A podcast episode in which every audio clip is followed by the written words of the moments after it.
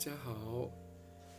那昨天呢，我们终于呃完成了 SMART 原则的这个介绍。嗯，那当然，呃，S 代表 specific，M 代表 measurable，A 代表 attainable 或 achievable，R 代表 relevant，然后最后一个 T 代表 time base。那这五个原则里边呢，呃，一直到昨天为止，我们分成呃五天来呃每一项的介绍。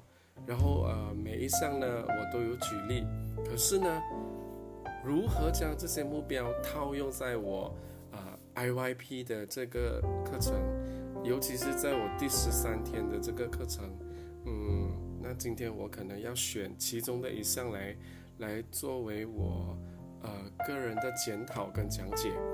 好，就拿我的 work，我的 work 呢就是我的工作的目标呢，其实就是呃。要完成一个呃所谓的面子书的呃呃营销营销呃页面，就是我的 Facebook Ads 呃面子书的广告。好，那这个目标呢，当初对我来讲就是呃非常的具体，我有我的针对针对顾客群，然后呢，嗯。它必须要有怎样的内容，甚至要有怎么样的那个呃视频或者是照片呢？嗯，来达到呃我的 landing page 的这一个目标。那我当初都很具体的呃列下来了。然后呢，我的衡量方式呢就是以时间，因为呃时间跟完成完成度呢要紧紧的配合。而且是，虽然我可能花了有呃蛮长的一段时间，可是对我来来讲呢，就是每一天我都有一点小进步。那我觉得这个小进步对我下一个呃 Facebook 的广告呢，呃的衡量方式呢，会呃更加的精准。然后呢，achievable 对我来说，就因为我我以小目标来来完成这个这个呃项目嘛。所以，嗯，我也非常的确定我的能力跟我的伙伴的能力。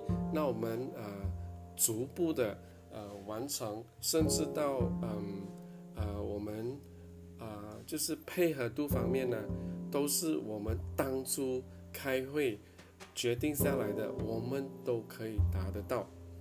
然后下来就是 relevant。这一个项目呢，其实它过后呢是针对我们对于呃我们线上课程的 SOP 有非常大的关系。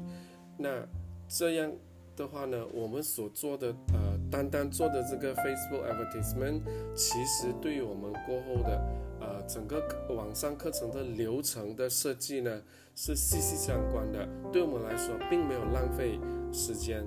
那最后当然是期限呢，这个可能是我的，啊，我们这个团队第一次以这么样的形式合作，所以我们都会互相迁就。那呃，截止日期呢稍微是有拖延的，可是呢，就因为这一次的配合呢，我会觉得，嗯，要是我们有机会，呃呃，再次的合作，甚至是我自己，呃呃，再次的呃进行类似相关的。呃，项目的时候呢，我觉得对于截止日期的这这个设定呢，我会有更明确的决定。好，这就是我第十三天的分享，谢谢大家。